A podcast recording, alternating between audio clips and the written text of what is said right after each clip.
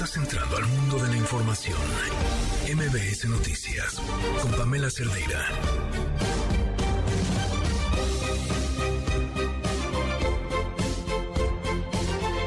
Mucho que comentar en este miércoles y aquí estamos para entenderle cómo va esta mitad de semana. Soy Pamela Cerdeira. Comenzamos.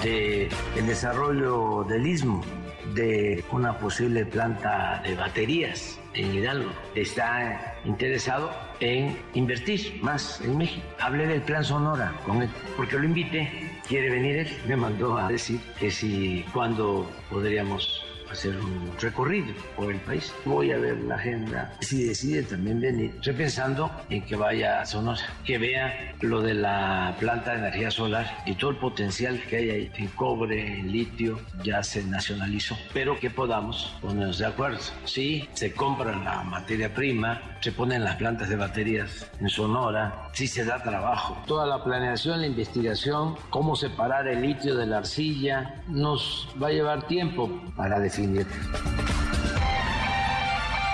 Está en la lista Rafael Luna, que en mis calificaciones tiene cinco ceros. Para que yo ponga un cero está cañón. No es que no quiera que le INAI, pero ¿por qué conformarnos con la mediocridad? ¿Por qué aceptar tener personas inetas, mediocres, cuando podemos tener a las y a los mejores hombres y mujeres? Agarremos otros nombres. ¿Cuál es la terquedad de que sea fuerzas el segundo peor evaluado? No tengo nada contra el señor, pero pues no pasó, pues reprobó. Reprobó. ¿Por qué el Senado de la República lo va a avalar con tal de sacar su otro nombramiento? No, no, no, no, no. No se está tomando la mejor decisión para México y es una vergüenza a mí me, da mucha pena. Lamento mucho que el presidente siga en una actitud bélica, en una actitud de difamador, en una actitud de confrontación y en una actitud de división del país. Sé que le preocupó mucho nuestro evento del domingo. Lo que corresponde a un mandatario de su investidura es ordenar una investigación. Lo que corresponde es generar el beneficio de la duda a ambas partes, pero cuando hay un abuso de poder, cuando hay víctimas fatales, cuando hay muertos, lo que toca es ponerse del lado de las víctimas. Lo que toca al presidente como comandante supremo de las Fuerzas Armadas es ordenar que se investigue y no mandar un mensaje activo de complicidad y de impunidad.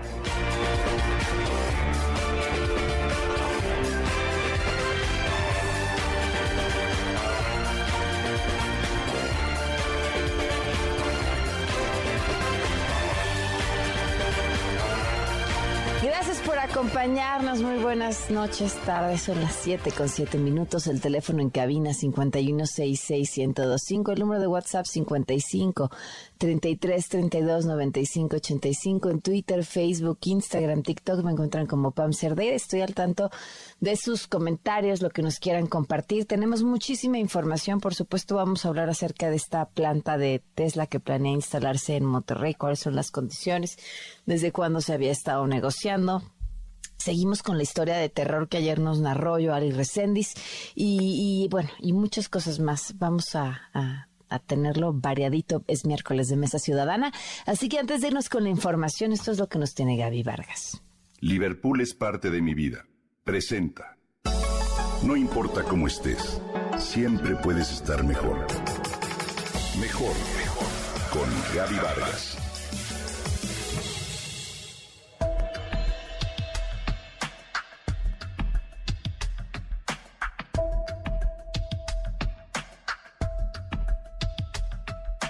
¿Te sientes estresado? ¿Con ansiedad? ¿Te cuesta trabajo conciliar el sueño por la noche o bien te despiertas a las 3 de la mañana? Hoy quiero compartir contigo dos ejercicios de respiración que pueden contribuir a conciliar el sueño y a sentirnos más serenos durante el día.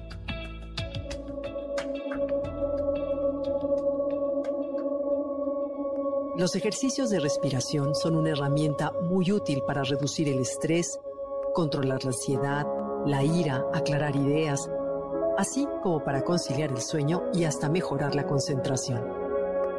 Te aconsejo practicarlos de manera regular para regalarte pequeños momentos de paréntesis durante el día. Esta se llama la técnica 478. La puedes realizar en cualquier postura cómoda, sin embargo es mejor hacerla sentado y con la espalda recta. Lo ideal es colocar la punta de la lengua detrás de los dientes frontales, justo donde comienza el paladar. Esto tiene como objetivo que el aire que exhalas se mueva por toda la boca y luego lo expulses por esta.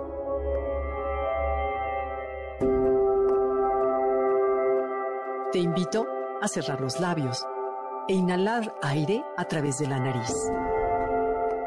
Inhala mientras cuentas hasta cuatro. Aguanta la respiración durante siete segundos Después exhala completamente el aire durante los próximos 8 segundos. En esta técnica también se puede practicar la respiración diafragmática, es decir, cuando se usa el músculo del diafragma para controlar el aire. Para asegurarte, coloca una mano en tu pecho y otro en la barriga y luego inhala de manera profunda por la nariz, pero siempre vigila que el diafragma baje, es decir, la barriga se salga y no sea el pecho el que se mueva. Realiza de esta forma de 6 a 10 respiraciones y hazlo de manera lenta.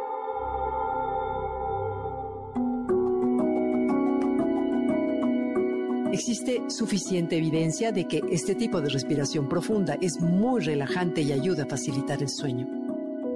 También ayuda a reducir ansiedad, a controlar esos impulsos por reaccionar sobremanera o controlar y reducir la ira. Los beneficios los comenzarás a experimentar después de algunos días o semanas al practicarla de manera regular una o dos veces al día.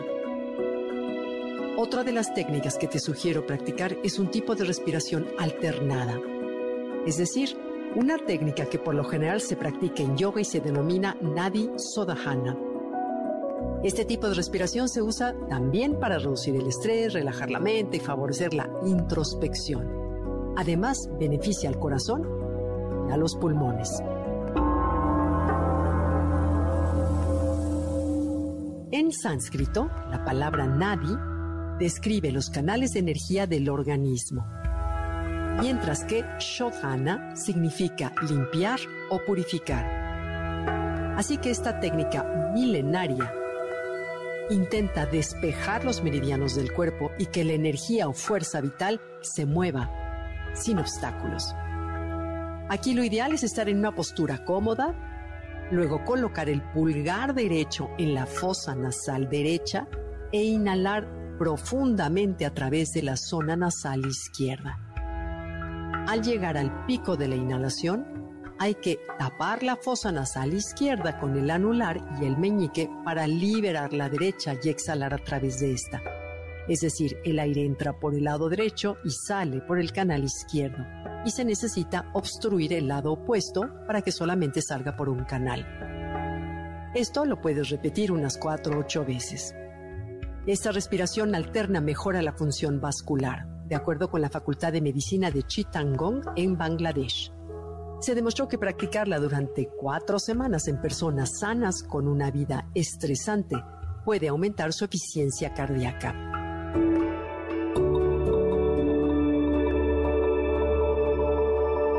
Incorpora en tu vida el respirar de manera más lenta y más profunda. Esto, sin duda, te va a ayudar a relajarte y a vivir mejor.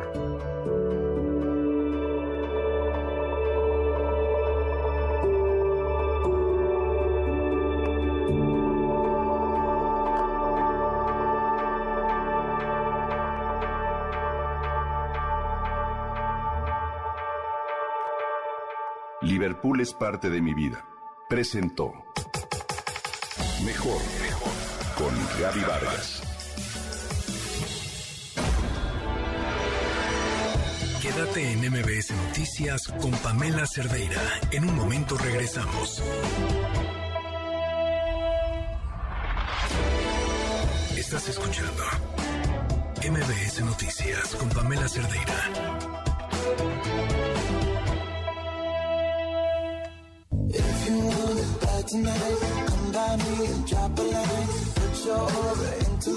7 con 16 minutos, seguimos en MBS Noticias en este miércoles primero de marzo del 23. Una juez le otorgó la suspensión definitiva a la ministra Yasmín Esquivel en este tema de el plagio y la UNAM. Cuéntanos, René Cruz, buenas noches. Hola Pamela, amigos del auditorio, muy buenas noches. En efecto, la Universidad Nacional Autónoma de México pues estará impedida por tiempo indefinido para emitir una resolución dentro de este proceso que se inició en contra de la ministra Yasmín Esquivel Moza por el plagio de su tesis de licenciatura. Y es que Sandra de Jesús Zúñiga, quien es titular del juzgado quinto de distrito en materia administrativa, le concedió la suspensión definitiva a la integrante de la Suprema Corte de Justicia de la Nación, quien impugnó el acuerdo por el que se establecen estos lineamientos para la integración conformación y registro de los comités de ética que son los encargados de llevar a cabo esta investigación en torno a este tema. Eh, las autoridades universitarias, Pamela, pues aún pueden impugnar esta resolución ante un tribunal colegiado. Sin embargo, cabe recordar que pues el pasado 23 de febrero el vigésimo Tribunal Colegiado en materia administrativa confirmó la suspensión provisional que la juez de distrito le otorgó a Esquivel Moza. En esa ocasión, el magistrado Salvador Alvarado López, quien tuvo a su cargo el proyecto de resolución, consideró infundado los agravios de las autoridades universitarias, toda vez que Sandra de Jesús Zúñiga procedió de forma correcta al concederle la medida cautelar a la integrante de la Corte para no causarle una afectación de difícil reparación. Sin embargo, en esa ocasión también el órgano jurisdiccional pues determinó modificar la medida cautelar para que el Comité Universitario de Ética se pueda pronunciar sobre detalles del caso que sean de interés público, pero deberá hacerlo sin calificativos y tampoco podrá dar a conocer el estado que tienen las investigaciones para no violar la presunción de inocencia de Esquivel Moza. Eh, Pamela, pues así las cosas en este juicio que llevó a cabo Yasmín Esquivel, pues para frenar este proceso eh, que se inició en su contra por el plagio de su tesis. Aquí estoy, estoy confundida, René. Son, son dos amparos distintos. Eh, uno o, es el mismo y en esta primera parte del proceso le prohíben a la UNAM hablar del tema y, según yo sí podían seguir con el proceso pero no salir a a informar sobre el resultado, ¿no? Es correcto, pueden continuar. Esta suspensión, Pamela, eh, forma parte de este proceso jurídico. En una primera instancia, cuando el, se admite a trámite este juicio de amparo, pues digamos que prácticamente pues la juez eh, otorga una primera suspensión, que es la suspensión provisional, para frenar momentáneamente eh, el acto reclamado, y en este caso pues eh, que se pudiera emitir una resolución. Después eh, convoca una audiencia que se llama comúnmente audiencia incidental, en donde ahí la juez resuelve si están dados los elementos para que este proceso se suspenda de forma indefinida y es por este motivo donde otorga la suspensión definitiva. Son, eh, digamos, es una misma suspensión, pero eh, como parte del proceso que es la suspensión provisional y después está definitiva. Y en efecto, pues esta suspensión no, no frena que la UNAM pueda continuar, digamos, eh, recabando pruebas, que pueda seguir integrando el expediente. Lo único que impide es de que pudiera salir la UNAM a dar eh, algún resolutivo, ya sea a favor de la ministra o en contra de la ministra. No se mantienen las medidas cautelares. Ah, exactamente. Esto se podrá dar una vez que se resuelva de fondo el amparo, mm. pero en dado caso de que todavía saliera la resolución, saliera a favor de la ministra, la UNAM podría impugnar y en caso de que fuera negativa a la, a la ministra, la propia ministra podría impugnar ante un tribunal colegiado, quien pues será en última instancia el que tenga la última palabra. Un proceso, Pamela, que pues todavía eh, se presta para varios meses, eh, Pamela, que se pudiera conocer si es que la hay alguna resolución en torno a este tema del plagio de la... Ya, con, la estoca del doctorado, el plagio de la licenciatura pasó ya a segundo término, ¿no? O sea, ya es como mero trámite, pero en fin, Gracias, René. Claro que sí, Pamela, seguimos pendientes. La UNAM lamentó esta decisión a través de un comunicado. Indicó que estaban por concluir este trabajo de análisis y de emitir el dictamen del Comité de Ética. No obstante, insistieron en que van a seguir utilizando los medios que tengan a la mano para poder cumplir con su función. Y ojo a lo siguiente, víctimas representadas por el abogado Teófilo Benítez lanzaron huevos a la sede de gobierno de la Ciudad de México. Ayer platicamos con el abogado. Eh, la jefa de gobierno había hecho señalamientos sobre eh, los contratos a los que condicionaba este abogado a las víctimas que representaba.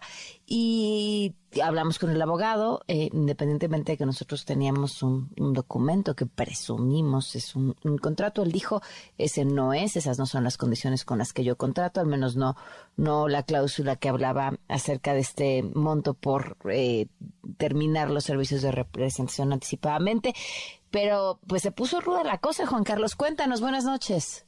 Efectivamente, gracias eh, Pamela, muy buenas noches a huevazos, víctimas de diferentes casos que representa el asesor jurídico Teófilo Benítez Granados exigieron a la jefa de gobierno Claudia Sheinbaum se retracte de las falsas acusaciones en su contra por supuestos cobros millonarios por los casos que representa ante el Poder Judicial. Se dieron cita frente a la sede del gobierno capitalino, víctimas de la línea 12, línea 3, News Divine, caso de violación del exdiputado morenista Benjamín Saúl Huerta, Colegio Repsamen, así como el de sabotaje por caída de aspas a las vías del metro. Exigieron a Claudia Sheinbaum repare sus dichos, ya que a decir de ellos, no existe ningún interés económico del penalista en la representación de cada caso y afirmaron que el documento expuesto en los medios de comunicación es apócrifo. Durante la manifestación, funcionarios de la Comisión Ejecutiva de Atención a las Víctimas y, la, y de la Secretaría de Gobierno se presentaron para ofrecer una mesa de diálogo con los manifestantes, la cual rechazaron en pancartas y consignas, exigieron el cese de ataques mediáticos a su asesor legal, puesto que las menciones de abuso y corrupción afectan directamente a cada una de las familias de los diferentes casos, a las que además dejan en estado de vulnerabilidad por las menciones de la jefa de gobierno. Lo dijeron del siguiente modo. No somos criminales, solo pedimos justicia. Teófilo nomás nos quitó el miedo. Solo por eso pedimos justicia, Claudia. Si denunciar es gratis, yo te quiero denunciar. Justicia. Justicia. Justicia. Justicia. Mi abogado cobra cuatro millones. Tú sí mataste a mis hijas. Justicia declaraciones de la mandataria local los revictimizan y hacen verlos ante la sociedad como personas de amplios recursos económicos, situación que es falsa y dolosa. Escuchemos. Gracias al doctor Teo, ahora el diputado Benjamín Saúl Huerta no va a poder violar más niños como mi hijo. Le pedimos que como víctimas dé la cara, así como lo da con todos los, los, medios de comunicación para decirle que el doctor Teo nos ha brindado la, mano, nos ha ayudado sin cobrarnos ni un peso. El apoyo que hemos tenido con el doctor Teo lo hemos tenido todas las víctimas. Por esa razón exigieron se retracte de los señalamientos que carecen de sustento toda vez que la asesoría jurídica que reciben de parte de Benítez Granados es totalmente gratuita.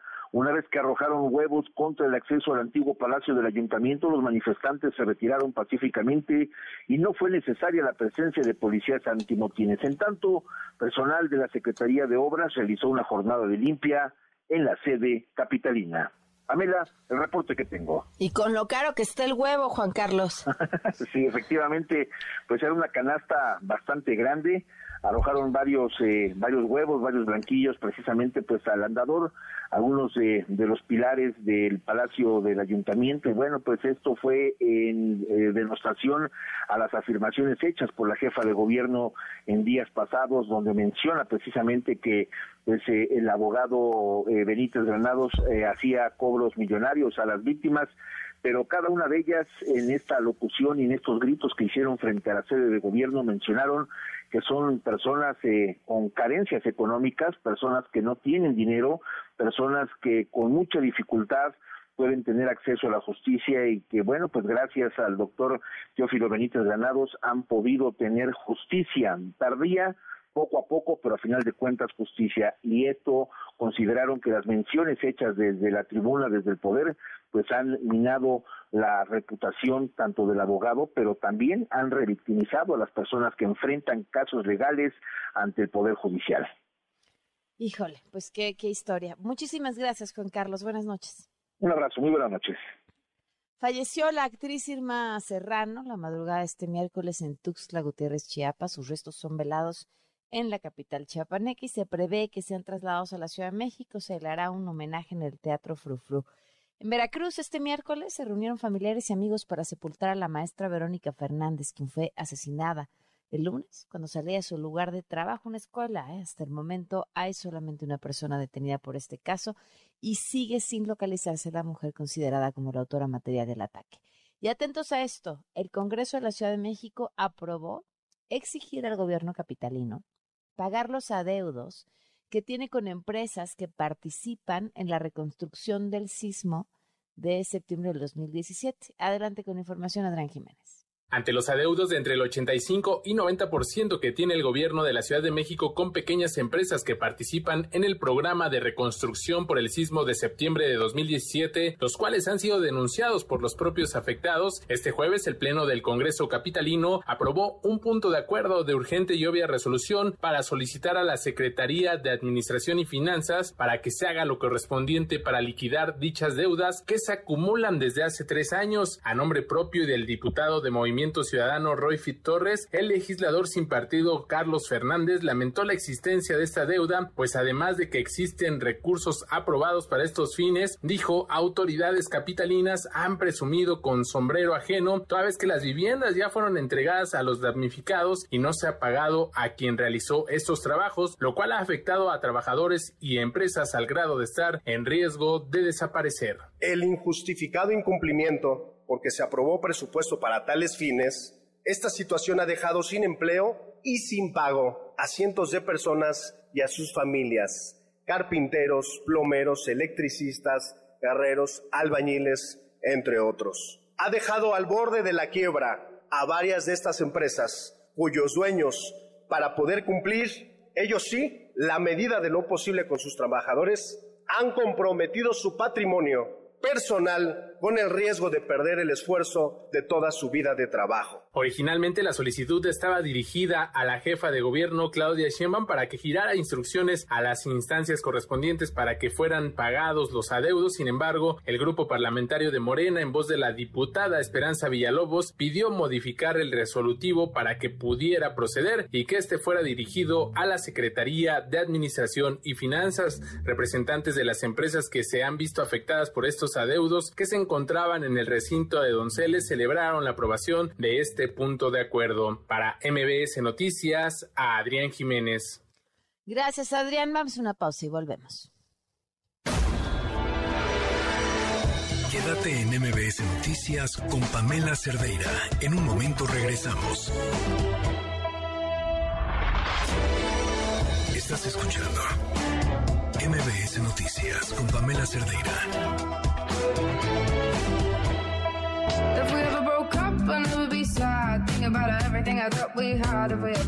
Desde Austin, Texas, se encuentra con nosotros la subsecretaria Marta Delgado. Me da muchísimo gusto poder volver a platicar contigo. ¿Cómo estás? Con mucho gusto de saludarte, querida Pamela. Aquí estoy la víspera del anuncio que se hará de las inversiones de toda esta empresa Tesla que está aquí en Austin, Texas. Una de esas es la inversión en México, entonces contenta. ¿Cómo fueron esas negociaciones o esa conversación con el presidente Andrés Manuel López Obrador? Mira, las negociaciones tenemos 14 meses trabajando con el equipo de Tesla. El canciller Ebrard recibió una llamada de Elon Musk en la pandemia para poderlo apoyar en la reconstrucción de su cadena de suministro. Le sorprendió mucho en el momento de la llamada que, pues, no sé, se esperaba que diría que eran 10, 12 empresas que estaban vinculadas con su suministro en Estados Unidos, pero no, son 127 diferentes empresas vinculadas y de ahí surgió pues esta intención de México de poderse quedar con la inversión para la Gigafactory de Tesla de vehículos eléctricos que estaban ellos pues planeando instalar en varios países del mundo, estábamos compitiendo por esta inversión y finalmente se decide por México. ¿Por qué era Nuevo León importante para Elon Musk? Mira, se exploraron muchas posibilidades. La verdad es que no hay, eh, ellos tienen muchas características que necesitan para, para, instalar su planta, desde el tamaño del terreno, eh, la cercanía a zonas metropolitanas, infraestructura pues de comunicaciones, varias, varias eh, características que no eran tan fáciles. La verdad es que fuimos a los estados de Hidalgo, México, al estado de Puebla, eh, Nuevo León. Sin embargo, aquí en Austin tiene la fábrica más grande y está a solo seis horas de este lugar en Santa Catarina. Esa fue una de las razones por las que escogen este, esta posición y por supuesto también por el, grupo de tratados de libre comercio que tiene México, 14 tratados que le facilitan la exportación, ya que se van a producir como un millón de vehículos eh, para el mercado mexicano, pero también para Latinoamérica y Europa, todos eléctricos. ¿Ninguno de estos exporta a Estados Unidos? No, ellos tienen su fábrica aquí para, para dejarlos en Estados Unidos. Ok. ¿Qué va a dar México eh, como parte de este convenio? Bueno, ellos para este tipo de inversión no pidieron realmente ninguna ningún incentivo especial. Tienen obviamente un acompañamiento de la Secretaría de Relaciones Exteriores para todos sus procesos, sus trámites, la información, la asesoría legal.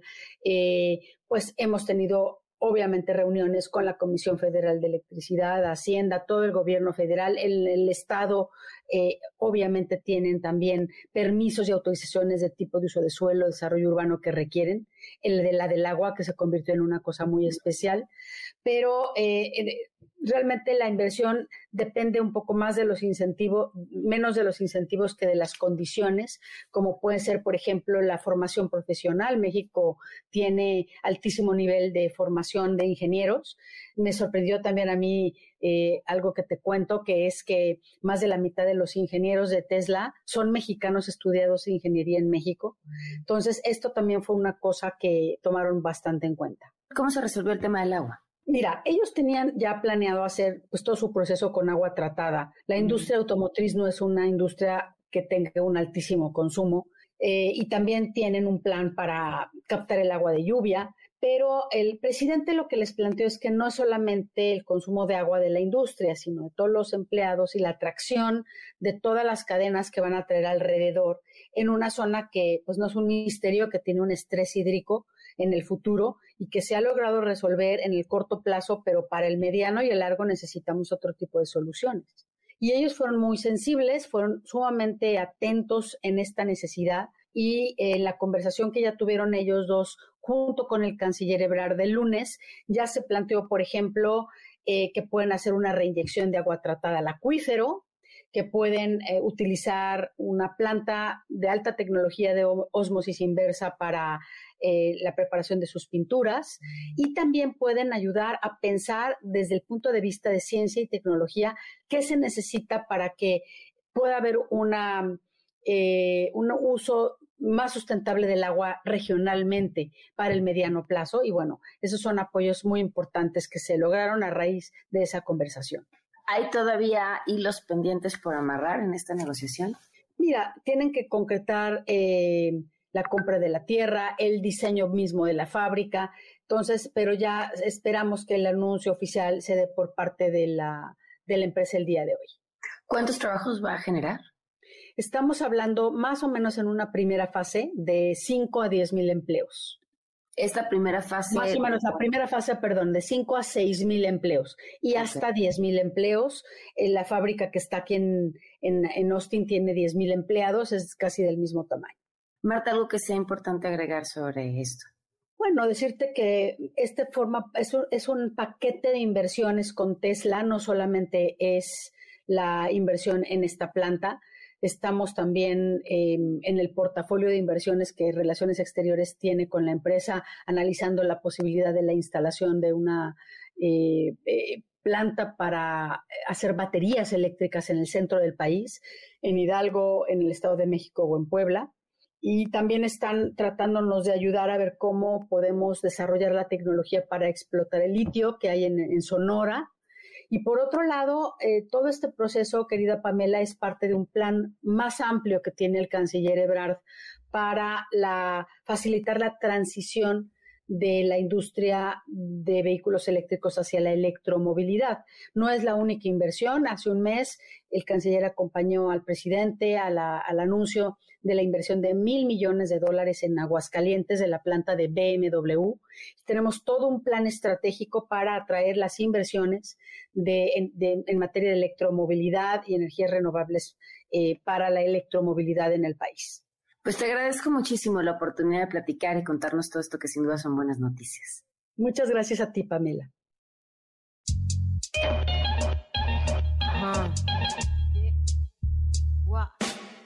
Quisiera tener cosas dulces que escribir, pero tengo que decidir y me decido por la rabia. Cinco mujeres hoy han sido asesinadas y a la hora por lo menos 20 mujeres violadas. El día de ayer Joali Resémiz nos presentó una historia de terror, una historia que narra la pesadilla de una madre a la hora de dar a luz eh, con una serie de irregularidades. Eh, esto sucedió en un hospital del IMSS que ya te dio respuesta, Joali. Buenas noches. ¿Qué tal, Pamela? Buenas noches, buenas noches al auditorio. Efectivamente, Pamela, de terror, el hecho de que una mujer haya llegado a la raza, a un hospital, eh, pues justamente a tener a su bebé, eh, todo el proceso de embarazo le dijeron a través del ultrasonido que era niña. Hay que aclarar que, bueno, los ultrasonidos a veces pues no son tan confiables, pero eh, eh, a, ella siempre le, refirieron que era niña, pues eh, la bebé. Cuando, cuando la bebé nace, nace con, con problemas, estaba delicada y eh, pues cuando nace la bebé le refieren a ella, a la mamá, que era niño, no niña.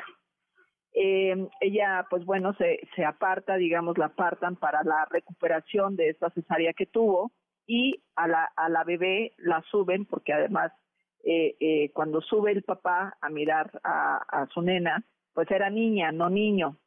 Todo el tiempo le manejaron a ella, aparte de, de, del papá que era niño, al, el señor había cargado a una niña, todavía tenía vida, a las horas muere esta bebé y eh, pues le, le proporcionan a la, a la señora unos documentos, además se hace, se extravía la cintilla que le ponen a, a los bebés cuando nacen y eh, cuando recuperan la cintilla, en la cintilla decía que era niño, no niña.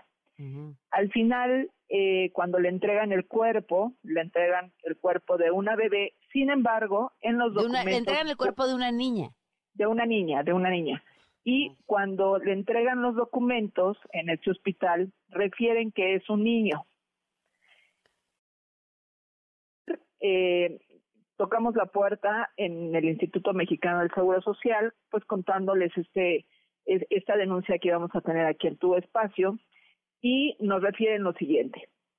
A través de una tarjeta informativa nos dicen que en relación a la denuncia por parte de padres de familia por confusión de sexo de una recién nacida en el Hospital de Ginecobstetricia número 3 del Centro Médico Nacional La Raza, la representación del IMSS en la Ciudad de México nos informa que el personal médico adscrito a ese nosocomio brindó en tiempo y forma la atención a la paciente durante el control del embarazo. En eso los padres dicen, pues más bien no refieren absolutamente lo contrario.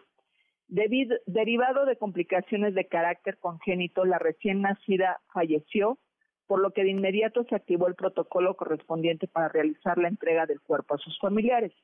Eso también tienen razón. Durante la entrega de la documentación, el padre de la menor observó un error en el certificado de nacimiento, el cual se corrigió en el momento. A los padres se les ofreció realizar una prueba de ADN, la cual confirmó el parentesco. Los padres me dijeron, Pamela, que eso no es real. Mm. Las autoridades, eh, durante la entrega de la documentación, entregan estos documentos y refieren que sigue siendo niño eh, el, bebé que ella tuvo cuando nació. La mamá, evidentemente, pues cuenta todas estas cosas. Viene un subdirector a hablar con ella, vienen médicos a, a decirle que había sido un error y al final de cuentas hacen la corrección y corrigen que era una niña. El, el certificado de defunción, pues bueno, ya obviamente el cuerpo en el INCIFO, pues determina que es una niña. Y eh, el IMSS refiere en esta tarjeta informativa que en todo momento el personal de la unidad médica brindó información y acompañamiento oportuno a los padres y que las autoridades del hospital realizan las investigaciones correspondientes para deslindar responsabilidades. Durante muchas horas, hay que decir que la madre estuvo preguntando si era niño o niña y las enfermeras y eh, algunos doctores le decían que ella había tenido un niño. Y al final, pues bueno, eh, le dicen que no, que, que, quien se había muerto era una niña y que era eh, hija de ella.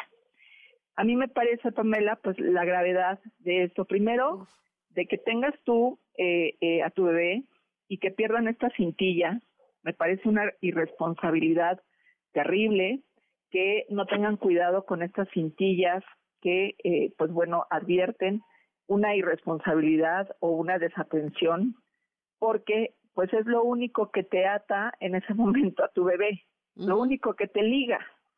No, no, a ver, es, es parte de un protocolo que es importantísimo.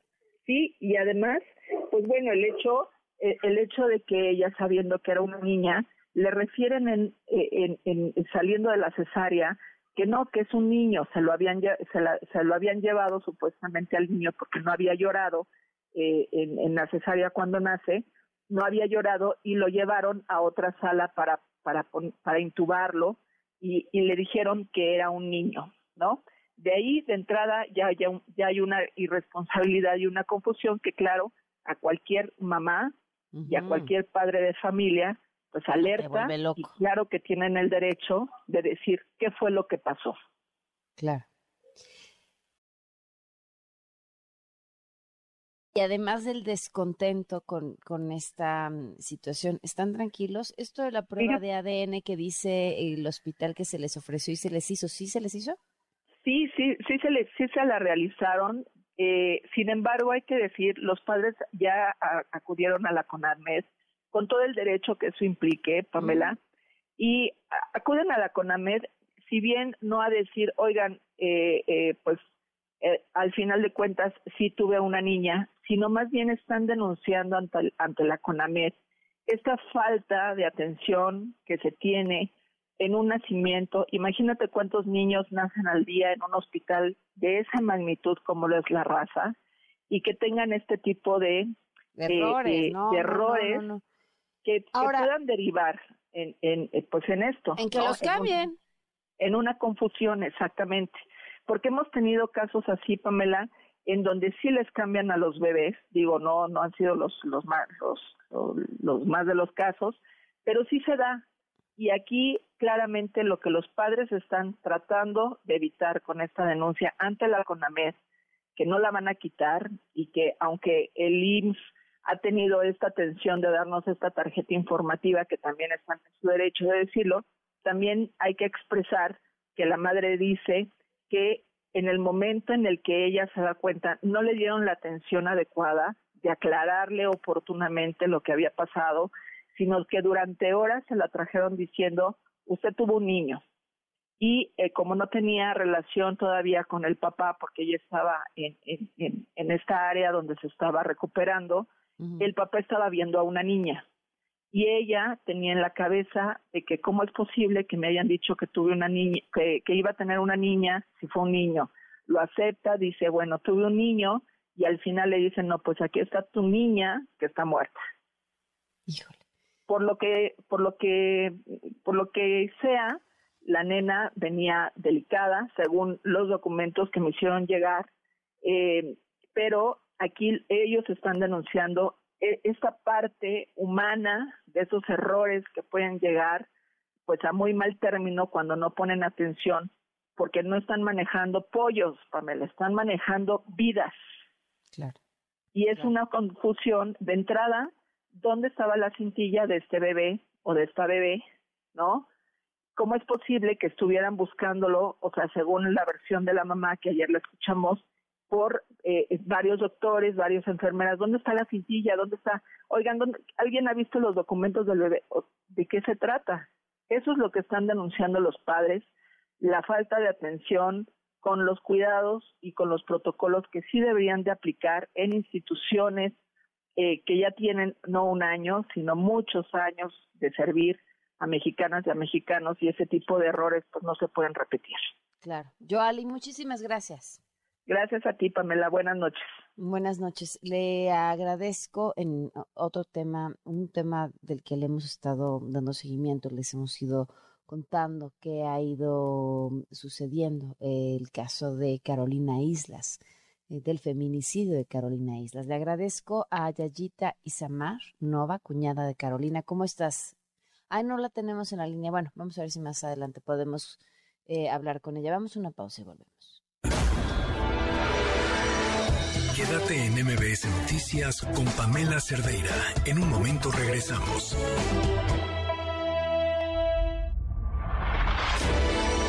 Estás escuchando MBS Noticias con Pamela Cerdeira.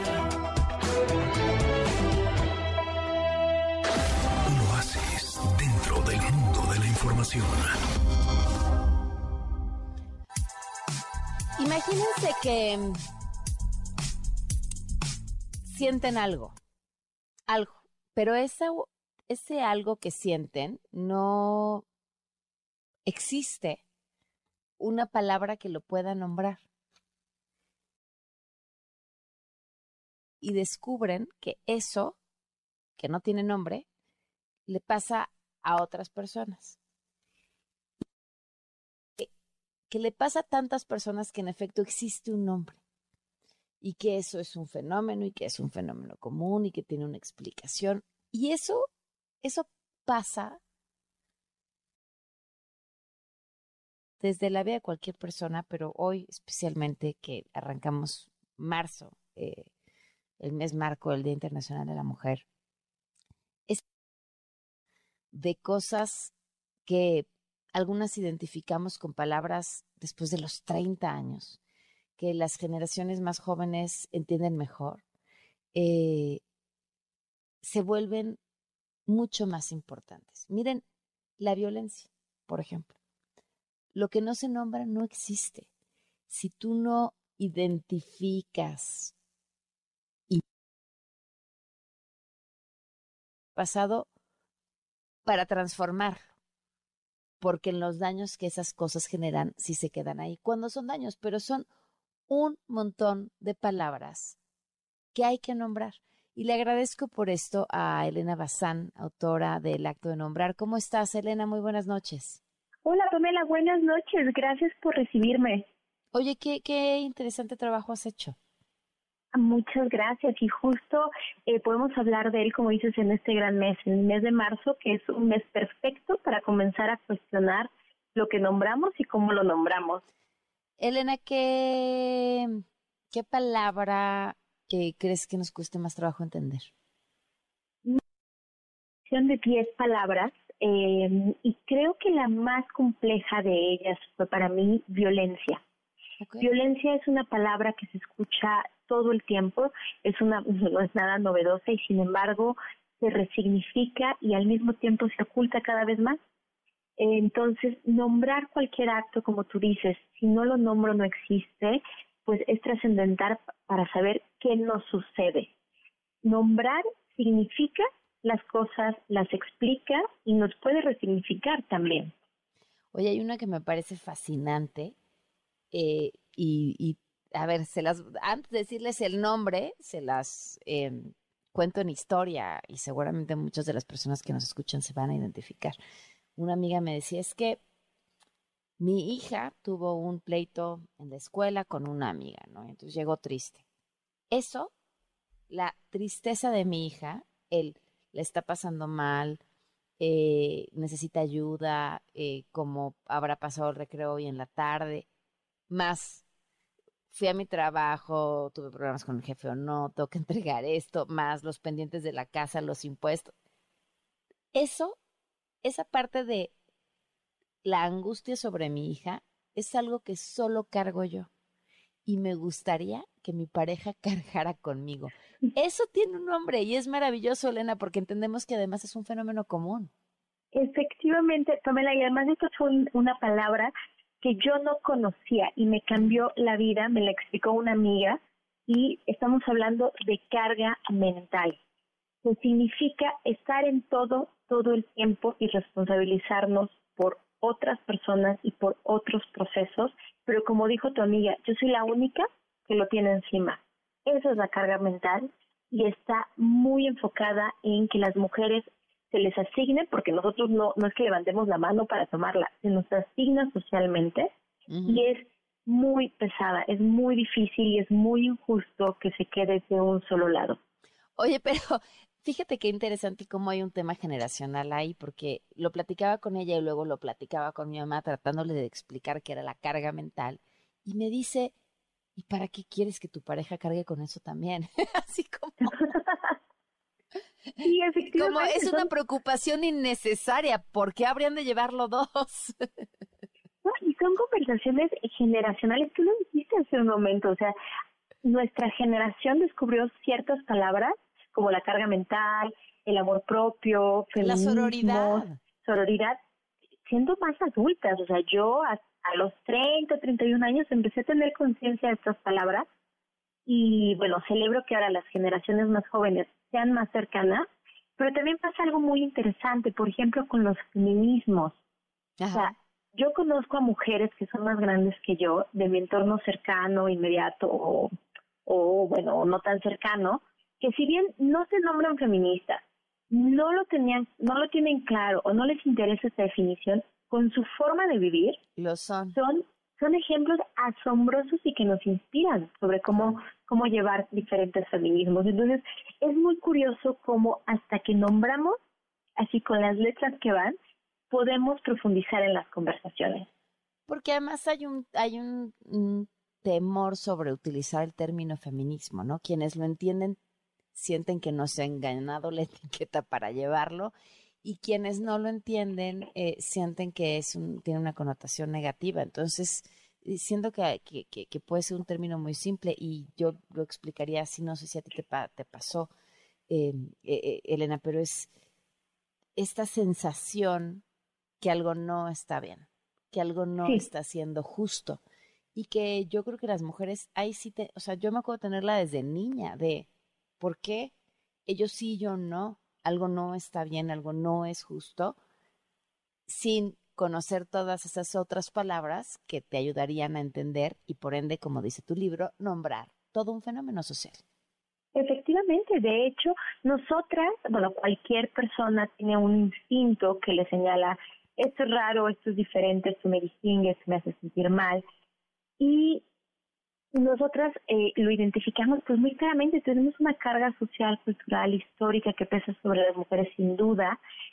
Y llamarse o no feminista es una, una pregunta que, que nos hacemos muchas. Yo misma me lo hice, ¿soy o no feminista? Y yo sentía lo que tú dijiste, Pamela, así como, como me atreveré a llamarme así, me lo merezco, ¿no? Así como no sé demasiado. ya me gané mi speaker.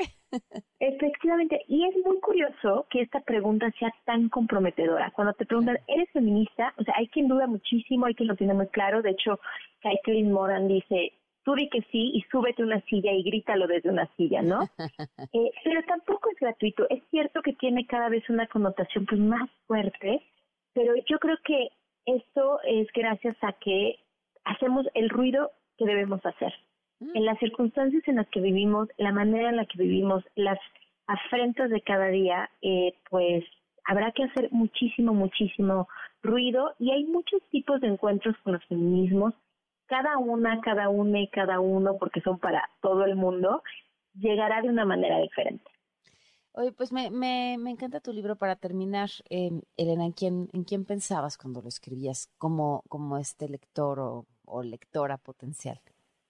Mira, este es un libro para cualquier persona que se interese en cuestionar la realidad que vivimos. Eh, por supuesto, es un libro muy cercano desde una experiencia de mujeres, porque comienzo cuestionando mi propia experiencia, pero es un libro para cualquier persona que se interese en cuestionar la realidad y cuestionar a través de 10 palabras, Pamela, si me permites decirlas, son sororidad, violencia, feminicidio, memoria, ella, techo de cristal, carga mental, amor propio, feminismos y libertad. Creo que son para todas las personas. Sí, sin duda. Pues felicidades, este, busquen el libro de Elena Bazán, El acto de nombrar, vale muchísimo la pena. Y si queremos entender a dónde, a dónde va el mundo de hoy, sin duda nombrar y reconocer estas palabras es un paso clave. Muchísimas gracias, Elena. Gracias a ti, Pamela, y un abrazo a toda tu audiencia. Gracias, buenas noches. Ocho Buenas noches. Quédate en MBS Noticias con Pamela Cerdeira. En un momento regresamos.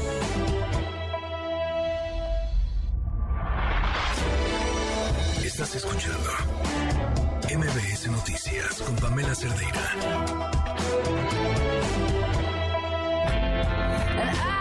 For miles just to get.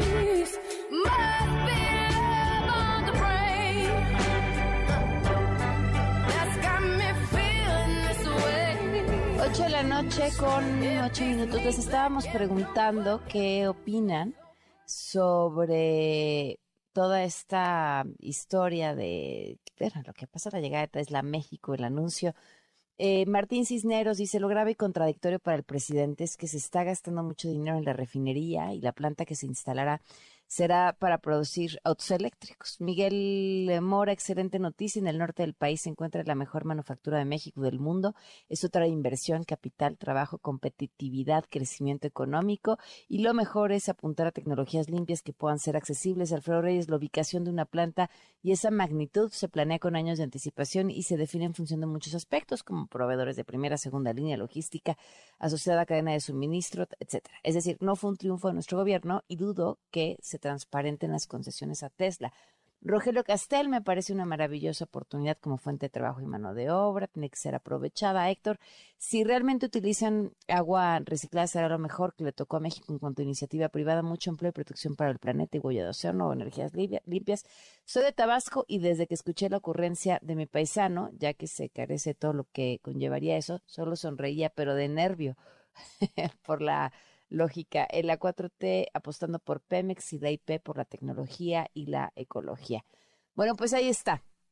Javier dice, eso es interesante, inmerecido premio para el presidente y bueno, para México.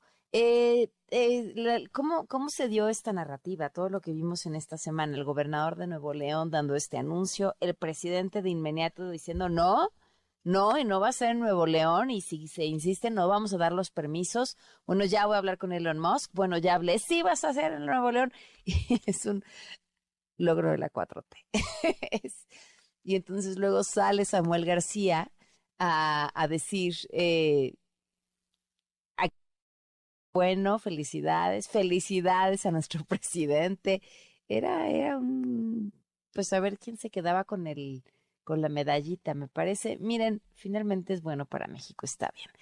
Tal cual y como se esperaba, la Suprema Corte de Justicia de la Nación recibió impugnaciones en contra del plan de la reforma electoral. René Cruz, cuéntanos. Pérez Dayán admitió a trámite la controversia constitucional que interpuso el Instituto Nacional Electoral para impugnar el decreto por el que se reforman, adicionan y derogan diversas disposiciones de la Ley General de Comunicación Social y de la Ley General de Responsabilidades Administrativas, el cual forma parte del Plan B. El juzgador dio un plazo de 30 días hábiles contados a partir de la notificación para que las cámaras de diputados y de senadores, así como el titular del Poder Ejecutivo Federal y la Secretaría de Gobernación presenten su contestación. En su escrito, el INE argumentó que el decreto eh, produce una violación directa a las funciones que como órgano constitucional autónomo le confiere el texto constitucional, ya que obstaculiza la función que realiza con fundamento en los artículos 41 y 134 constitucionales como garante, entre otros principios, de la equidad en la contienda electoral, en donde la comunicación social y la propaganda gubernamental tienen una importante incidencia. En este contexto, cabe mencionar que a la fecha, gobiernos municipales y estatales surgidos del PAN y el PRI han promovido 125 controversias constitucionales contra estas reformas. Los quejosos argumentan que ambas leyes invaden su esfera de competencia al limitar el gasto en materia de comunicación social, penalizar las asignaciones presupuestales excesivas para este rubro y permitir que los funcionarios externen opiniones políticas aún en periodos electorales. Para MBS Noticias, René Cruz González. Muchísimas gracias, René. Y ojo, lo siguiente, Hugo Concha, abogado general de UNAM, no descartó la posibilidad de retirar el título de licenciatura en Derecho a la ministra Yasmín Esquivel, a través de la normatividad de la institución. Sin embargo, reconoció que por el momento, pues no pueden hacer cualquier aclaración por la suspensión definitiva que obtuvo. En otros temas, hoy el peso mexicano, por cierto, continuó su camino al alza, cerró la jornada cerca de las eh, de los bueno, 18 pesos el dólar. Uno de los factores a tomar en cuenta es el optimismo justo por el anuncio de la instalación de la armadora de Tesla en nuestro país. En contraste, el Banco de México actualizó a la baja sus pronósticos de crecimiento del Producto Interno Bruto. Escuchen a Victoria Rodríguez, gobernadora del Banco de México. Esperamos que el crecimiento del PIB se ubique entre 0.8 y 2.4 con una estimación central de 1.6%. Para 2024 se prevé un crecimiento de la economía de entre 0.8 y 2.8% con una estimación central de 1.8%. Estas previsiones se sitúan por debajo de las del informe anterior y el ajuste se explica principalmente por un deterioro en las expectativas de crecimiento para la economía de Estados Unidos, en especial para su actividad industrial. Musk dio el anuncio oficial de la instalación de esta nueva eh, gigafábrica, ¿no? Una fábrica gigante en Nuevo León. Escúchenlo. Estamos muy entusiasmados en anunciar que vamos a construir una megafábrica en México.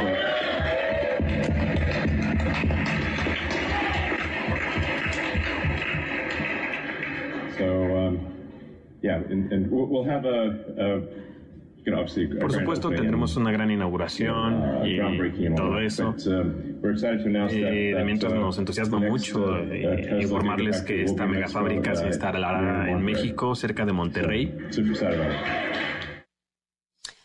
Y en tanto, la subsecretaria de Relaciones Exteriores, Marta Delgado, informó que la inversión de Tesla en nuestro país será de 5 mil millones de dólares. Internacional Benito Juárez, hoy rumbo a Austin, Texas, asistir en representación de la Secretaría de Relaciones Exteriores al anuncio que hará el CEO de Tesla, Elon Musk, de todas sus inversiones en el mundo en el año 2023. Estamos muy contentos porque lo logramos. Trajimos a México una inversión de más o menos 5 mil millones de dólares para la instalación de la planta de vehículos eléctricos más grande del mundo. Esta inversión se ha logrado después de 14 meses de trabajo y bueno, no es la única que tenemos con Tesla, seguimos trabajando. Por su parte, el presidente Andrés Manuel López Obrador eh, dijo esto.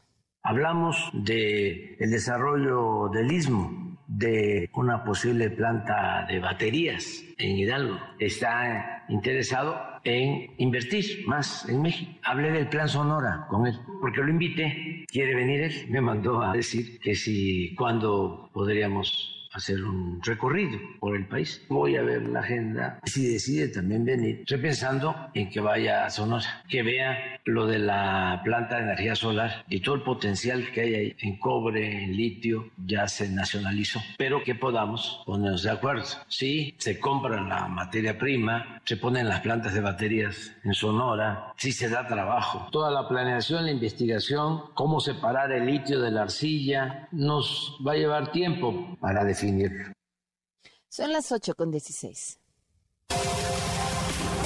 Una vuelta al mundo del deporte.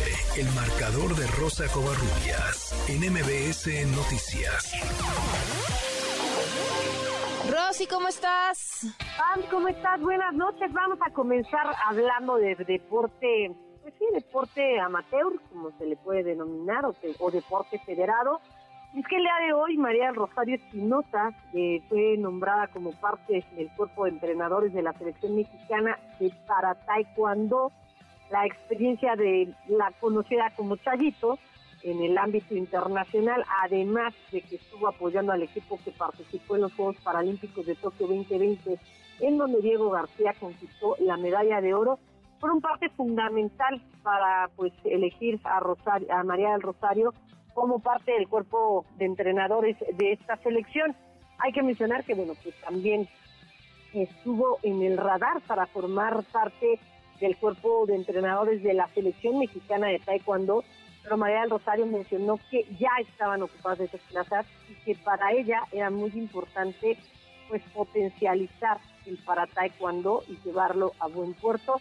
Hay una, pues sí, hay un, hay una puerta muy grande lo hizo en conjunto con Janet Alegría, les estuvo dando clínicas, estuvo con ellos en entrenamientos, estuvo con ellos en parte de la preparación para Tokio 2020 bueno, pues ahí están los resultados. Y esto fue lo que dijo María del Rosario respecto a este nombramiento. Para apoyar tanto el equipo multidisciplinario como a los chicos. La cabeza sigue siendo la entrenadora llena de alegría y las dos es el, la responsabilidad de los chicos tanto en Juegos Panamericanos como en Juegos Paralímpicos y como Campeonato Mundial que está este año y creo que hay, hay grandes retos. Yo me siento también con, con la confianza, con, con, la motivación de estar en el equipo, porque el equipo multidisciplinario también me ha cobijado muy bien. Y bueno, Pam, nos vamos a temas de fútbol, porque el día de mañana Diego Cuca va a presentar su primera convocatoria con la que va a enfrentar a su dinámica Maica. Esto en la, en la última, en las últimas jornadas de la Nations League de la CONCACAF de los posibles jugadores que va a convocar están Santiago Jiménez, o, eh, eh, eh, Memo Ochoa, Henry Martin, Víctor Guzmán, Gerardo Arteaga y Carlos Acevedo. Siguiendo con temas de fútbol varonil, fútbol mexicano, el fin de semana las Chivas vencieron dos goles por uno al conjunto de Tigres. Parece que este resultado podría ser el repunte del rebaño de cara a las últimas jornadas. Esto dijo su técnico Paunovic. Creo que esto es importante que todos seamos eh, partícipes y aportemos al equipo, ser el, el, el viento que tiene que abrir las alas, las velas los, a, nuestro equipo que está ahora mismo en un momento que necesita ese tipo de apoyo. Y esa unión es lo que estamos buscando replicar en casa y estoy seguro de que de nuestra parte va a seguir la consistencia de trabajo, el ímpetu y el carácter que el equipo está eh, forjando y buen juego, desde luego, porque yo sé que nuestra afición demanda buen juego y bueno, Pan, eh, siguiendo con fútbol varonil, el día de hoy Cristian Jiménez, el mexicano, el de bote, anotó el gol con el que Feyenoord clasificó a las semifinales de la Copa de los Países Bajos. Vencieron 1 por 0 al Grinding. Y en temas que tienen que ver con automovilismo, este fin de semana ya arranca la Fórmula 1. Obviamente las miradas van a estar pendientes de lo que ocurra eh, con el equipo de Red Bull pero en paralelo, el día de hoy Susie Wolf fue nombrada como nueva directora general de la Fórmula 1 Academy, la cual es una serie de pilotos exclusivamente femeninas con cinco equipos y 15 mujeres pilotos que van a competir en una temporada de 21 carreras. Wolf tiene experiencia en el automovilismo como directora del equipo Venturi de la Fórmula E, así como también ha ayudado en el desarrollo de pilotos de la escudería Williams de la gran categoría. Ahora va a tener que reportar directamente a Stefano no, Dominicali y dentro de sus tareas obviamente se encuentra desarrollar el talento femenino dentro del automovilismo. Una gran iniciativa, hay que recordar que también había la doble, eh, había una competencia exclusiva para mujeres, hay mujeres que han buscado llegar a la Fórmula 1, es un poco complejo, no por talentos, fan, ¿Por? la cantidad de asientos que hay en la Fórmula 1 y lo peleado mm. a la Fórmula 1. Nosotros esperamos que pronto haya alguna mujer que, pueda subir a la Fórmula 1. Hemos visto mujeres competir en NASCAR, hemos visto mujeres competir en, en, otras categorías del automovilismo, sobre todo en NASCAR, donde estaba eh, Danica Patrick, que fue en la década del 2000 fue un boom porque ella buscaba también pues manejar un, un monoplaza de Fórmula 1 no se le dio como tal y competir como tal, pero seguramente en un futuro no tan lejano podremos ver mujeres piloteando eh, Fórmula 1 y Fórmula E también, ¿no? Que son las dos categorías, podemos decirle un poco más fuertes del automovilismo mundial. Y vamos a hablar, Pam, de, eh, pues, eh, de la WTA y también de pues temas que tienen que ver con, con los torneos de tenis que se están disputando en México. Hay dos torneos importantes en Monterrey. Se está jugando o se está disputando el abierto de Monterrey, que es para mujeres únicamente. Hay que mencionar que por lo de la pandemia se dividieron y Acapulco por el tema de calendarios. Acapulco recibe el torneo de ATP 500 y Monterrey el WTA. El día de hoy Bonaventure, la, la, belga, venció a Rajimova eh, 7-6, 1-6, cayó en el segundo 6 y 6-3 y eh, la china, venció a Rebeca Marino en tres sets. Así que, bueno, pues están avanzando a los cuartos de final. En temas que tienen que ver con el abierto mexicano de tenis en Acapulco, bueno, pues en estos momentos Casper Ruth, que pues se convirtió en el jugador más seguido en este torneo, está eh, están arriba en el tercer set, 3 a 2 sobre Daniel, el japonés, y bueno, McDonald's avanzó a la fase de cuartos de final, eh, y también, bueno, eh, eh, Paul, Tommy Paul está venciendo a Michael Mo, los dos estadounidenses se están enfrentando en estos momentos, así que mañana estaremos hablando de cómo quedaron definidos los cuartos de final y obviamente hablaremos de los equipos, más bien de los jugadores que estén teniendo actividad en ese momento. Y nada más comentar, Pam, el fútbol mundial vuelve a estar de luto. El día de hoy fallece Jos Fontaine, el francés, a los 79 años. Sí. Es un icono del fútbol mundial porque es quien marcó 13 goles en una sola Copa del Mundo, fue en Suecia 1958. Solo lo hizo en seis partidos y es por ello que es un referente del fútbol mundial. Así que descanse en paz, Dios Fontaine. Pam, información deportiva. Gracias, Rosy. Un fuerte abrazo. Fuerte abrazo, bonita noche. Buenas noches. Vamos a una pausa y volvemos. Quédate en MBS Noticias con Pamela Cerdeira. En un momento regresamos.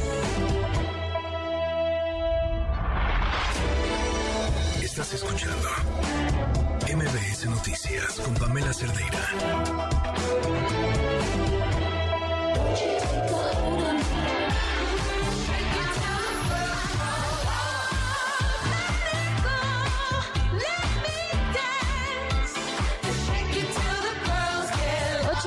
Con 27 minutos. Fíjense que he visto, eh, publicó Excelsior algo eh, pequeñito esta semana. El país traía una nota ya de hace más de un mes.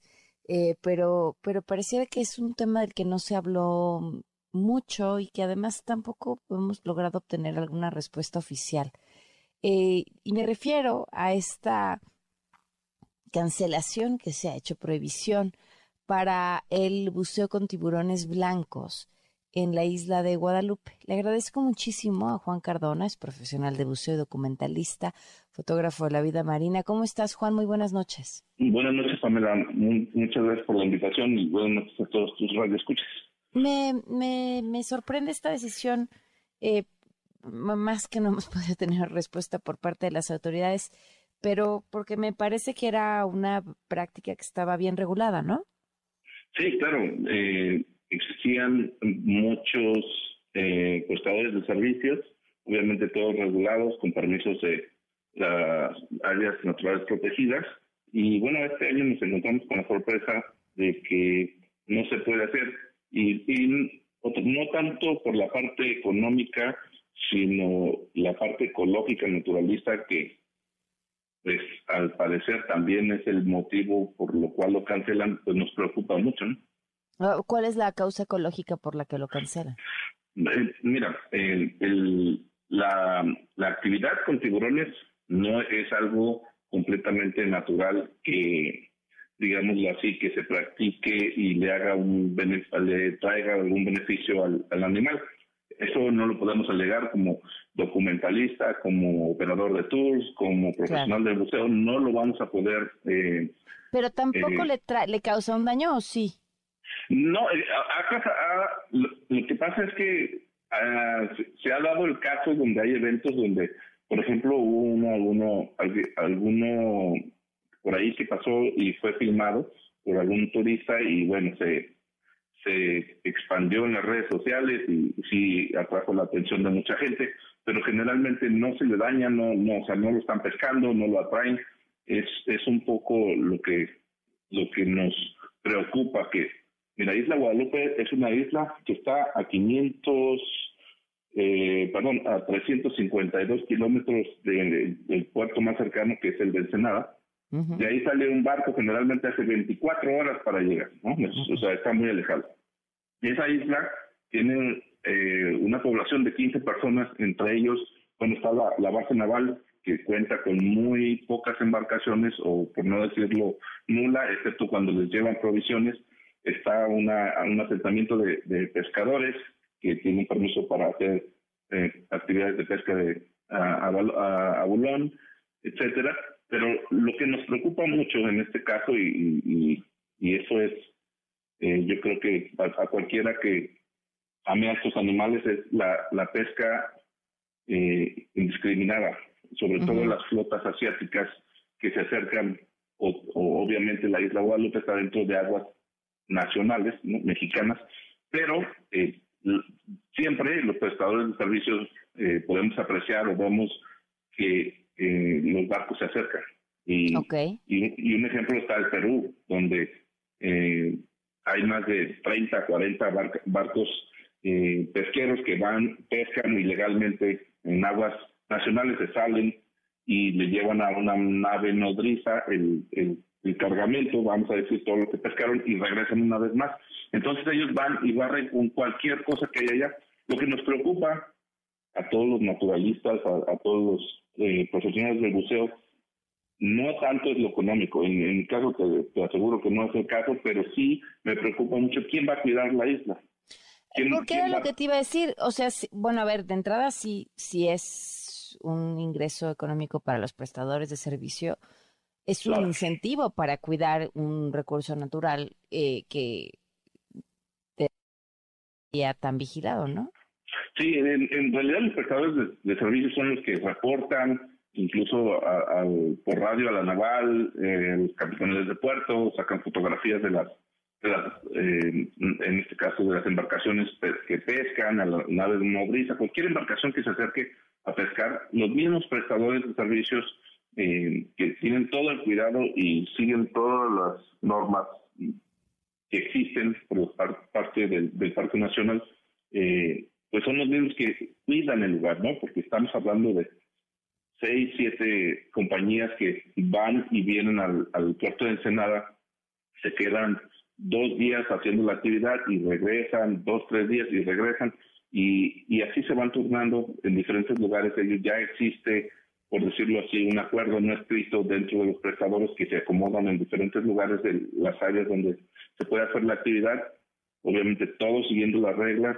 Eh, imagínate, eh, el tiburón de por sí tiene mala fama, eh, nada más por, por hacerlo. Entonces, yo lo que no, no, no consigo es que no se le dé la oportunidad a científicos, hay programas de, de identificación de tiburones que tiene sino años, décadas haciéndose ahí con gente que se ha hecho, eh, vamos a decirlo así, decirlo así, expertos en el tema a nivel mundial, porque solamente existen eh, particularmente dos lugares donde se pueden observar y el mejor lugar en el mundo es Isla Guadalupe, porque el otro es Sudáfrica y por las condiciones del agua, la salinidad, la visibilidad no se compara en nada a Isla Guadalupe. Entonces, los mismos prestadores de servicios, los, mismos investigadores, ya existía esta colaboración entre ellos de, de, reportar cualquier nave eh, que se acercaba a pescar. Entonces, sin ninguna vigilancia, porque como te digo, la Capitanía de Puerto, o el, en este caso la, base naval, tiene una panga de 5 o 6 metros con un motor de poco caballaje que no va a salir a perseguir a nadie. O sea, no a aguas abiertas, no una embarcación de de, ese calado, ¿me entiendes? Uy, pues estaremos al tanto de esto. A ver, ¿sabes si alguien está tomando, buscando tomar medidas o ya es imposible y así quedó la cosa? Pues, sí, te lo, preocupante otra vez es, cualquier cosa que, ya conocemos, o sea, no podemos hacer en este caso desconocimiento, cualquier persona que tiene la autoridad, en este caso es la Guadalupe, pertenece a México, entonces tenemos la responsabilidad de cuidar, ya está declarada la zona natural protegida, entonces dejarla ahí al, a merced de los pescadores eh, me parece irresponsable y no se trata de nada partidista de a nadie, pero pues no encuentro la razón, eh, como te digo, para que, no sé cómo se aprobó, si pasó eh, a través de votación o, o, cuál es el interés o cómo, cómo se va a vigilar o por qué dejar solo a la isla sin, ¿me entiendes?, sin vigilancia si sabemos que tenemos este recurso importantísimo y una responsabilidad todavía más grande a nivel internacional, porque, bueno, sí, por mucho tiempo se hizo, se llevó a cabo una actividad,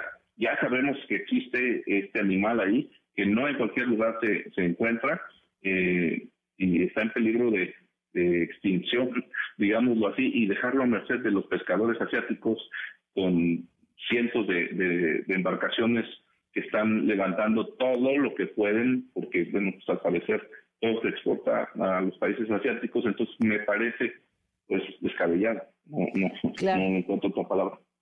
Pues te agradezco mucho que nos hayas tomado la llamada para conversar sobre esto, Juan. Mu- Muchas gracias a ustedes por invitarme y a sus órdenes. Gracias, buenas noches. Bueno, en otros temas, eh, Victoria me contactó a través de redes sociales para contarme la historia de su hermano. ¿Qué pasa con su hermano? Bueno, pues es un paciente que trae un dolor con el que lleva 15 días. Pero 15 días sin que pueda un especialista atenderlo, por ende 15 días sin diagnóstico. ¿Cómo estás, Victoria? Buenas noches. Hola Pamela, buenas noches. Pues muchas gracias por, por atender mi, mi mensaje. Este, pues realmente preocupada por lo que tú ju- justo acabas de comentar.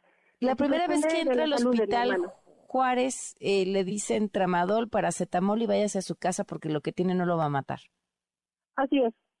Y lo Lo regresan, a la regresan casa ustedes en la al misma hospital. condición en la que llegó. Pues urgente porque en cuanto lo vieron lo ingresaron. Ajá. Pero ese mismo día por la tarde lo regresan. Regresan ustedes al hospital después.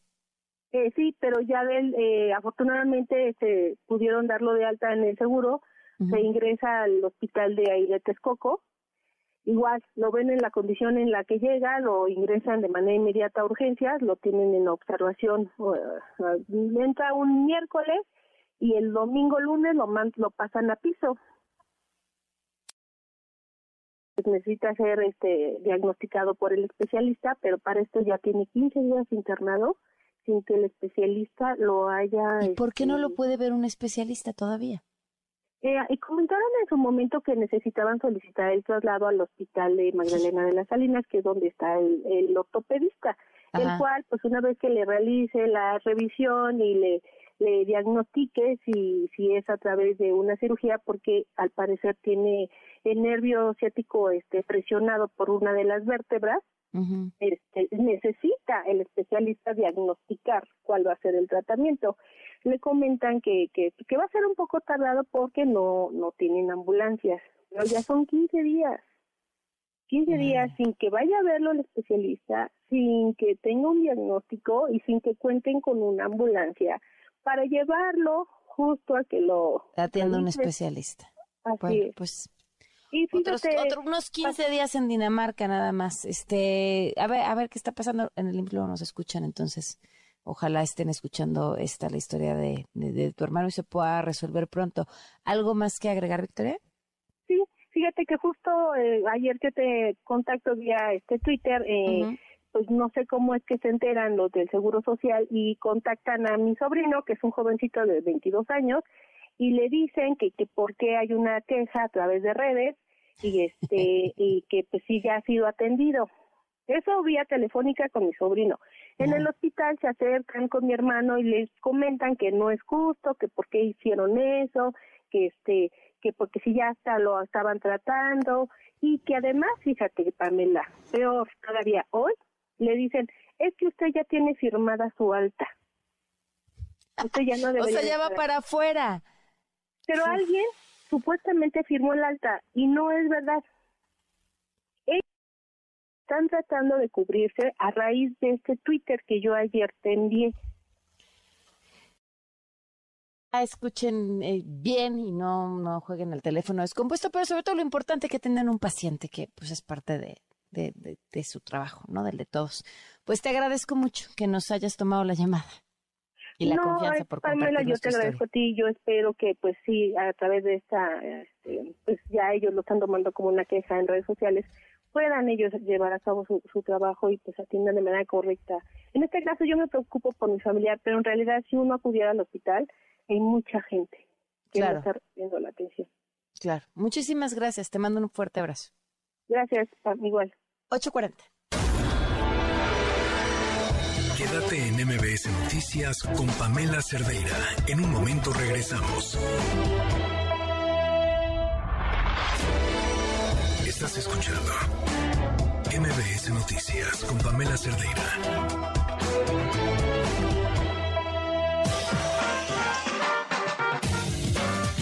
mirada de la gente, Mesa Ciudadana. Esa, esa, esa referencia con la que entré, sí, es que estaban escuchando en radio, luego se las explico. Estamos en la Mesa Ciudadana, ya están aquí. Sofía Ramírez, ¿cómo estás? Buenas noches. Aquí interrumpiendo la transmisión con preguntas eh, paralelas, Pamela. Muchas Sobre el ciclismo. Este, Pablo Giro, ¿cómo estás? Buenas noches. Muy bien, Pam. Juan Buenas Francisco Torres Landa, ¿cómo estás? Buenas noches. Muy bien, Pam. Entusiasmado nuevamente como cada miércoles. Me, imagino que además vienes con, con, mucha energía eh, después de, pues la verdad, del éxito de la, de la, de esta concentración del domingo, no solo la del Zócalo, sino lo que se dio en todo el país, me parece que fue interesante. Y arranco por ahí mi pregunta. Eh, independientemente de incluso el mismo plan B, eh, se logró entusiasmar a la gente por una causa que es muy difícil de contagiar porque la democracia es un concepto muy poco tangible, aunque permea todas las esferas de nuestra vida. Eh, ¿Tiene la ciudadanía claro lo que se puede hacer con ese poder? O sea, porque no solo es la convocatoria, eso, eso, eso puede servir para muchas otras cosas. Lo que la ciudadanía entendió o entendimos, porque esto no le pertenece a nadie y nos pertenece a todos, es que lo que no nos gusta son las imposiciones. A nadie le gusta que a, a fuerza, digamos, de golpe o a fuerza de caprichos, etcétera, nos impongan algo que además costó mucho trabajo obtener, que es tener procesos en los cuales tengamos hasta una identificación que es eh, realmente creíble y, y que tengamos la libertad para eh, pues poder tomar decisiones. Eh, Este tema, digamos, de que no, no nos gustan las imposiciones, corre parejo. Eh, Y a lo que me refiero es que corre parejo para entender la amenaza de lo que es el plan B y por qué es tan importante ver que la Corte detenga ese esperpento de legislación, porque no se le puede denominar de otra forma, que no tiene un ángulo de compatibilidad con la Constitución y que en el fondo es un capricho ante haber fracasado el plan A, pero también ese mismo, eh, digamos, rechazo a la imposición, hay que, lo tienen que entender eh, los partidos políticos, incluyendo los de oposición. La- las imposiciones no van bien. Eh, o sea, se tiene que entender que la ciudadanía quiere libertad, quiere flexibilidad en cuanto a la forma en que se entienda que no se le puede marginar de cierto tipo de decisiones. Y a mí me parece que es el mensaje más importante que se leyó y se vio. Que las personas finalmente nos dimos cuenta que sí tenemos un rol que desempeñar y una presión fuerte en la toma de decisiones. Eh, Eso me parece que es fundamental y que no lo entienda así, entonces no, no, no va a trascender como debiera ser para que el país mejore. Creo que por ahí va eh, el desempeño y el impulso de aquí en adelante. Sofía. Marcha, lo que quedó de mensaje fue, llegaron con estas reglas, el presidente llegó con estas reglas, eh, Morena llegó con estas reglas y con estas mismas reglas deben de irse. Y un principio jurídico de certeza mínima que podemos entender todas las personas es que no puedes cambiar las reglas del juego a la mitad del juego, sea un juego de mesa o sea un periodo eh, presidencial. Entonces, eh, a mí me gustó mucho el mensaje con el que la gente iba, que iba convencida de defender su voto y que en su mayoría no iba eh, en contra de algo, iba a favor de algo. Eso me pareció una novedad y creo que ahí radicó justamente el éxito de, la marcha. Y, y finalmente, creo que la última cosa que me gustaría destacar es, como bien decía Juan Francisco, eh, la verdad es que el plan A era modificar la constitución. Como no se alcanzaron las mayorías del plan B, es modificar las leyes eh, secundarias, con lo cual se debilita de manera muy importante la gestión del Instituto Nacional Electoral, eh, se merman las capacidades de organizar elecciones. Y en ese sentido, yo no sé si ustedes vieron un video de Hernán Gómez, a quien me gusta leer y seguir porque creo que es importante contrastar puntos de vista, donde francamente se dedicó a burlar de cada una de las personas que entrevistó, entre comillas, asistiendo a la Pero marcha. eso es, no lo vi, pero eso hace cada vez que hay una marcha que podría leerse como si fuera opositora. Siempre hace eso.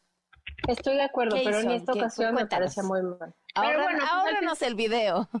No, sí, no tienen que ver el video, pero iba entrevistando pues, señoras de la tercera edad, personas que tal vez en un como un denominador no marcharían de manera cotidiana.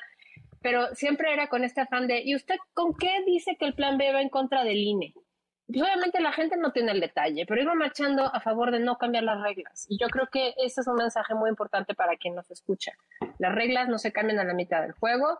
Para que sean democráticas tiene que haber alternancia. Hemos echado dos veces al PRI y una vez al PAN con esas reglas. Morena obtuvo su registro con esas reglas. Morena yo creo que el presidente llegó al poder con Morena con esas reglas. Con esas reglas tienen que irse. Y yo creo que eso sí lo sabe la gente.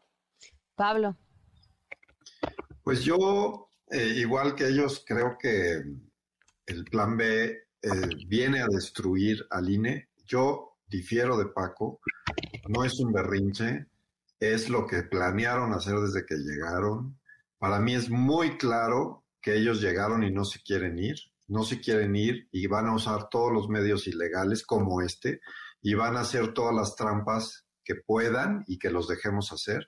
Y para mí la marcha lo que quiere decir básicamente es la ciudadanía se levantó y dijo, no, no te voy a dejar que hagas trampa, no te voy a dejar que te quedes a la mala y el costo político para el presidente de quedarse ya lo está empezando a vivir, el mundo se está dando cuenta, ya le están llamando lo que es, lo que yo siempre he dicho, que es un dictadorcito, que se quiere quedar y quiere dar, digamos, un cambio que esté a favor del pueblo, ¿no? Gobernando unos cuantos, ellos, pero para mí la marcha lo que, lo que dice a ellos, y por eso están tan enojados, es, pues no, sí nos damos cuenta de lo que estás haciendo y no te queremos dejar. Hoy está, amaneció amenazando a la ministra, se me hace gravísimo, gravísimo, y como yo he dicho en muchas ocasiones, pues este señor ya empoderó al ejército, ya empoderó a otras fuerzas y están volviéndose violentos, ¿no? Como pasó ahora en Nuevo Laredo. Regresamos con Nuevo Laredo, vamos a una pausa. Quédate en MBS Noticias con Pamela Cerdeira. En un momento regresamos. Estás escuchando MBS Noticias con Pamela Cerdeira.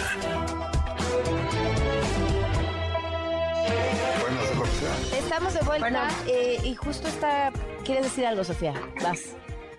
Quería decir rápidamente que un tema que no tratamos y que es súper relevante es con la entrada en vigor del Plan B, que pues, se espera que se publique, digamos, esta semana, porque pues así lo dijo el diputado Mier que ocurriría, eh, de Morena, pues con esa entrada en vigor del Plan B tienen que cesar al secretario ejecutivo. Y para quienes nos escuchan, el secretario ejecutivo es básicamente el director general, el CEO, en términos operativos, del INE.